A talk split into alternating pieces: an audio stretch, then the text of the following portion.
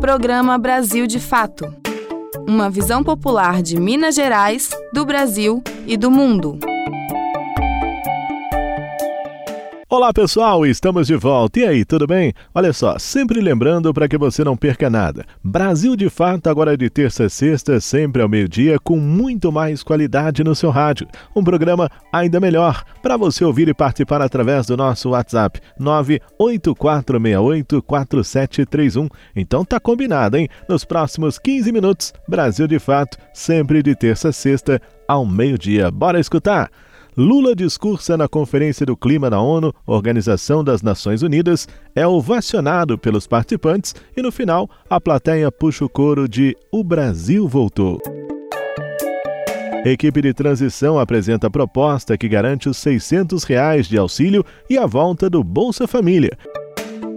Servidores lotam o hall da Câmara para discutir e protestar contra a aprovação da proposta de reforma da Previdência Municipal. Tudo isso e muito mais você confere a partir de agora. Brasil de fato chegou, bora escutar. Brasil de fato chegou, o programa popular.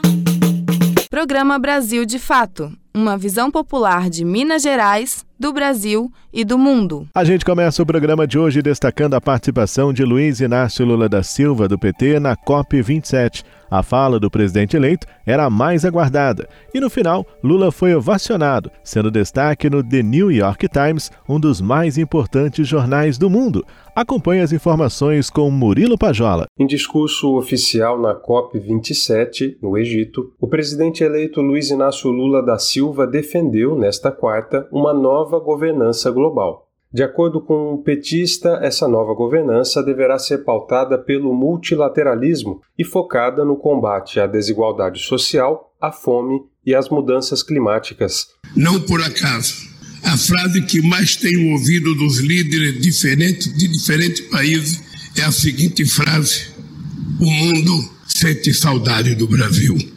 A fala de Lula, presenciada por apoiadores e líderes mundiais, era uma das mais aguardadas da Conferência das Nações Unidas sobre as Mudanças Climáticas. Aplaudido, Lula usou a palavra esperança para resumir qual deverá ser a contribuição do Brasil ao mundo a partir de 2023. Que essa palavra seja aquela que sustentou o povo brasileiro nos tempos mais difíceis. A palavra esperança a esperança combinada com uma ação imediata e decisiva pelo futuro do planeta e da humanidade. Ainda no discurso, o atual governo de Jair Bolsonaro foi classificado pelo petista como desastroso no combate à desigualdade social e ao desmatamento. Volta a vigorar os valores civilizatórios, o respeito aos direitos humanos e o compromisso de enfrentar com determinação a mudança climática. Lula prometeu cobrar que os acordos climáticos saiam do papel e ressaltou que os países ricos detêm a maior responsabilidade pelo agravamento do aquecimento global. O presidente eleito declarou que o Brasil está aberto à cooperação internacional, mas sem renunciar jamais à soberania nacional. Mais uma vez, o petista negou haver contradição entre desenvolvimento econômico e preservação ambiental. Vamos provar que é possível promover crescimento econômico e inclusão social, tendo a natureza como aliada estratégica e não mais como inimiga a ser abatida a golpe de tratores ou motosserras. O discurso devolve ao Brasil o papel de um dos mais importantes articuladores internacionais no combate às inseguranças alimentar e climática a postura também marca uma guinada em relação ao isolamento geopolítico e negacionismo ambiental que marca o mandato de Jair Bolsonaro. Ao fazer críticas à ONU, que organiza o evento, Lula abandonou a leitura do discurso e, de improviso, alfinetou a ONU sobre o formato do seu Conselho de Segurança. A ONU precisa avançar. O mundo mudou, os países mudaram, os continentes querem estar representados. E não há nenhuma explicação para que só os vencedores da Segunda Guerra Mundial sejam os que mandam e dirigem o Conselho de Segurança. É importante, é importante ter em conta os países querem participar mais, sobretudo na questão climática. Lula ainda reforçou compromissos de campanha, entre eles a retomada do combate sem trégua ao desmatamento e a criação do Ministério dos Povos Originários. Ele ressaltou que as populações indígenas e tradicionais da Amazônia devem ser protagonistas da estratégia de preservação do bioma. Vamos recriar e fortalecer todas as organizações de fiscalização e o sistema de monitoramento que foram desmontados nos últimos quatro anos. Vamos punir com todo rigor o responsável por qualquer atividade ilegal, seja garimpo, seja mineração, extração de madeira ou ocupação agropecuária indevida. O discurso de Lula na COP27, de cerca de meia hora, foi intercalado do início ao fim por aplausos e até um coro de O Brasil Voltou, puxado pela plateia.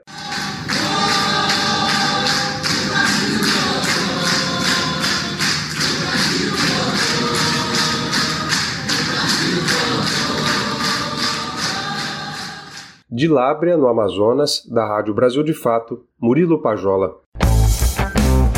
Todas as sextas-feiras tem edição impressa do jornal Brasil de Fato, com análise diferenciada sobre os fatos, denúncias que interessam ao povo mineiro, dicas culturais e, claro, o seu esporte semanal.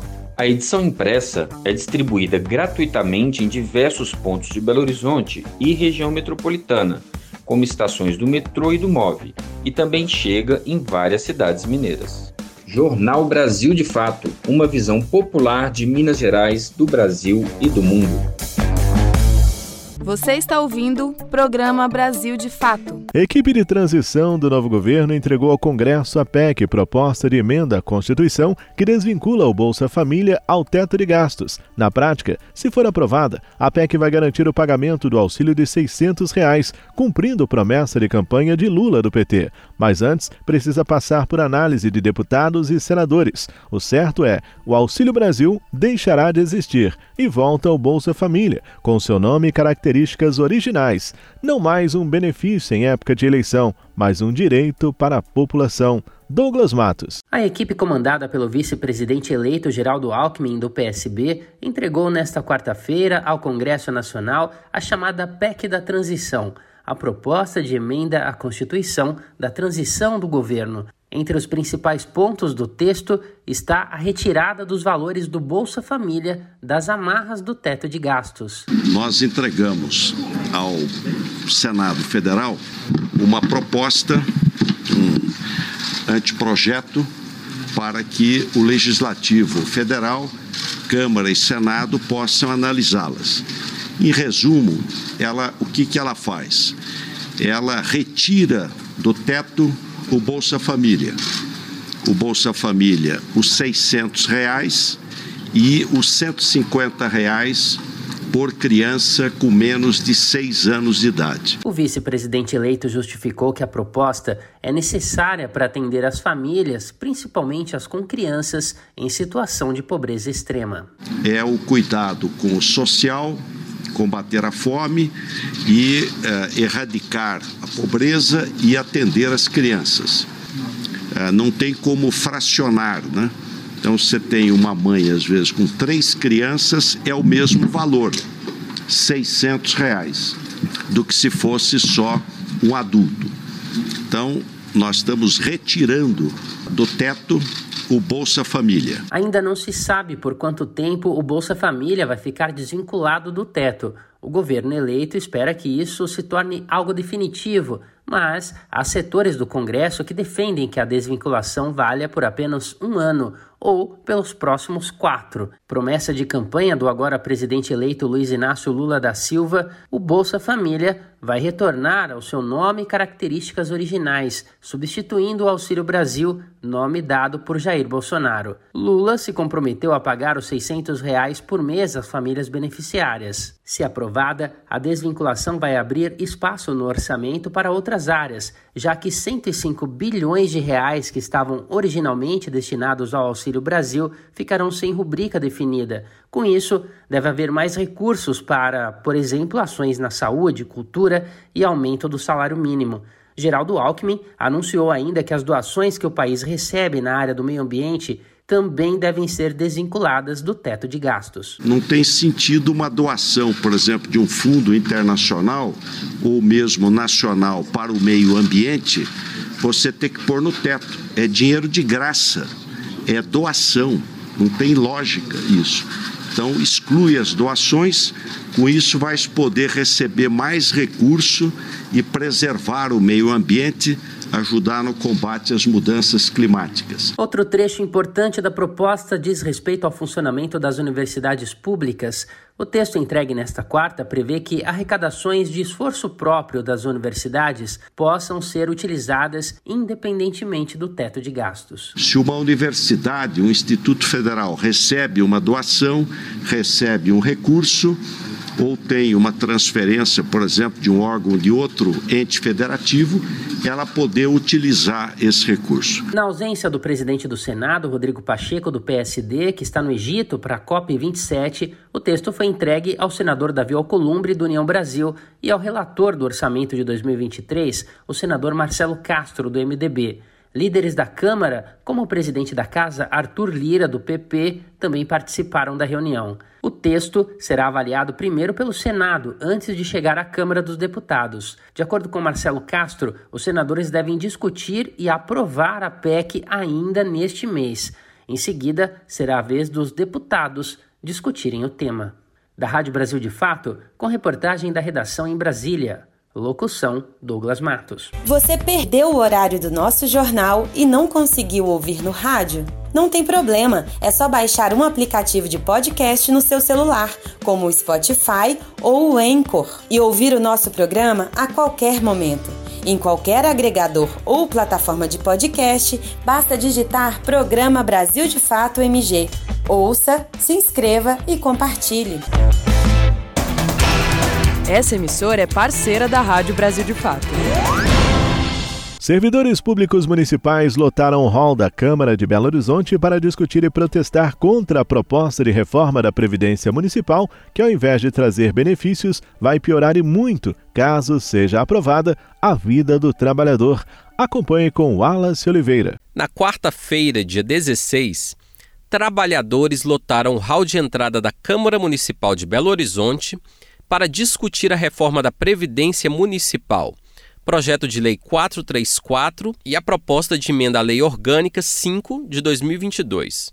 Ambas foram apresentadas a pedido do Poder Executivo. Outra reforma já havia sido feita há cerca de dois anos, também por iniciativa do Poder Executivo Municipal. A audiência foi presidida pela vereadora Isa Lourença, do PSOL, com a presença de outros parlamentares também contrários à reforma. As categorias do Serviço Público Municipal são contrárias à proposta da Prefeitura, por considerarem que ela prejudica ainda mais os trabalhadores com cobranças de alíquotas e aumento do tempo de contribuição para a aposentadoria.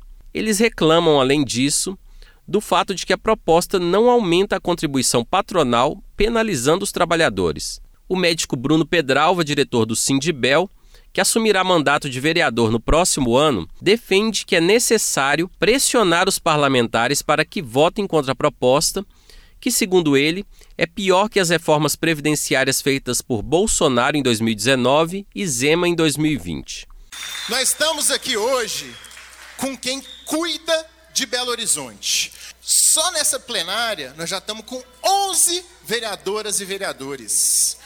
Essa reforma está muito pior que a reforma que o Zema aprovou na Assembleia Legislativa, gente.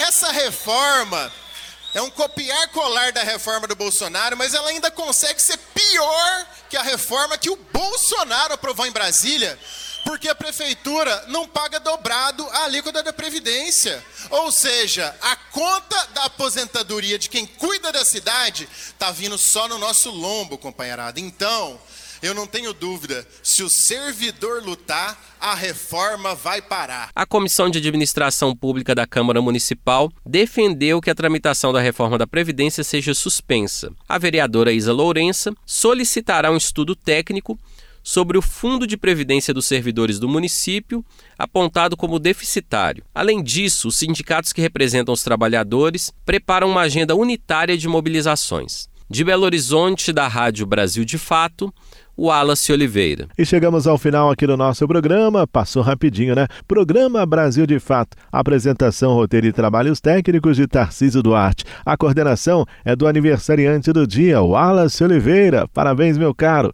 Muitas felicidades e tudo de bom. A produção é da equipe de jornalismo aqui do Brasil de Fato. Então já sabe, né? O novo encontro marcado nós teremos amanhã ao meio-dia. Eu espero você, hein? Grande abraço, tudo de bom e até lá. Tchau. Você ouviu o programa Brasil de Fato, uma visão popular de Minas Gerais, do Brasil e do mundo. Acompanhe mais notícias no site brasildefato.com.br.